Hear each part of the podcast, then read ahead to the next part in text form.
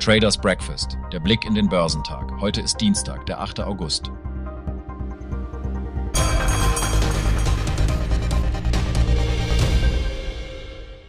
In der asiatisch-pazifischen Region zeigte sich heute ein gemischtes Bild auf den Märkten, das größtenteils von Chinas Handelsdaten für den Monat Juli beeinflusst wurde.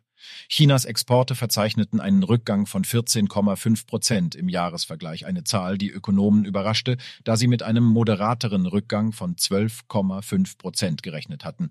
Ebenso blieben die Importe hinter den Erwartungen zurück und verzeichneten einen Rückgang von 12,4 Prozent, verglichen mit dem prognostizierten Rückgang von 5 Prozent. Der Hang Seng Index in Hongkong stand unter Druck und gab um 1,74 Prozent in der letzten Handelsstunde nach. Inzwischen zeigten auch die chinesischen Festlandsmärkte einen Abwärtstrend. In China verzeichnete der Shanghai Composite einen moderaten Rückgang von 0,25 Prozent. Ebenso verzeichnete der Shenzhen Component einen Rückgang von 0,42 Prozent. In Japan konnte der Nikkei 225 Index die allgemeine Tendenz durchbrechen und stieg um 0,38 Prozent. Dies markiert den dritten aufeinanderfolgenden Tag mit Gewinnen für den Index. Auch der Topix beteiligte sich an der positiven Stimmung mit einem Anstieg von 0,34 Prozent.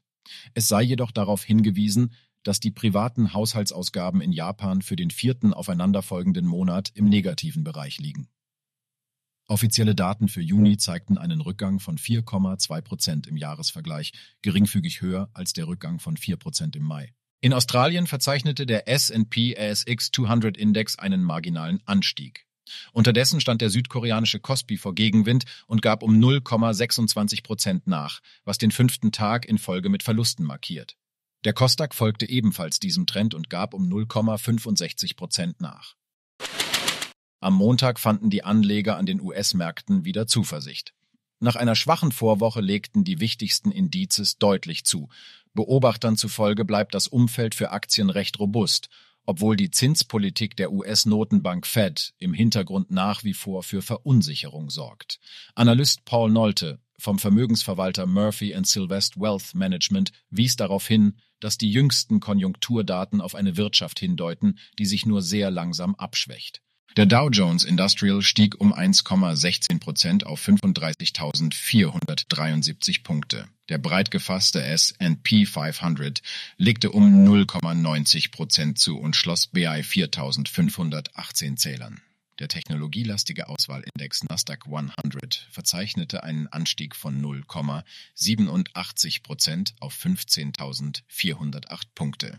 Die Anleger richten ihre Aufmerksamkeit auf die Verbraucherpreise, die am Donnerstag, sowie die Erzeugerpreise, die am Freitag veröffentlicht werden.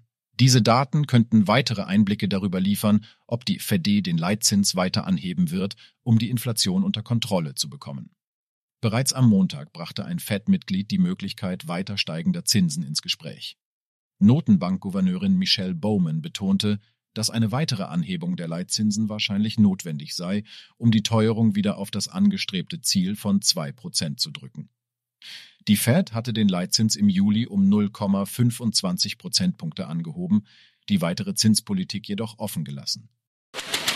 Auch am Dienstag wird erwartet, dass der DAX zunächst unter 16.000 Punkten verharrt. Nach einem stabilen Wochenstart signalisierte der X-DAX, ein außerbörslicher Indikator für den deutschen Leitindex, eine Stunde vor Handelsbeginn ein Minus von 0,4 Prozent auf 15.893 Punkte. Der Eurostox 50 als Leitbarometer der Eurozone wird mit einem erwarteten Minus von 0,6 Prozent gehandelt. Nach einer scharfen Korrektur vom Rekordhoch in der Vorwoche stabilisiert sich der DAX derzeit an seiner exponentiellen 100-Tage-Linie bei 15.807. Auf dem deutschen Aktienmarkt veröffentlichte der Pharma- und Agrarchemiekonzern Bayer die vollständigen Quartalszahlen und bestätigte den im Juli gesenkten Ausblick. Vorbörslich auf Tradegate fielen die Aktien rund ein Prozent tiefer im Vergleich zum Xetra-Schluss.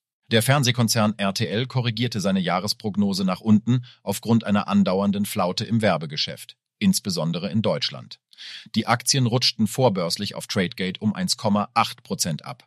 Der Verbindungstechnik-Spezialist Norma Group verzeichnet eine höhere Nachfrage aus der Autobranche und steigerte im zweiten Quartal die Profitabilität.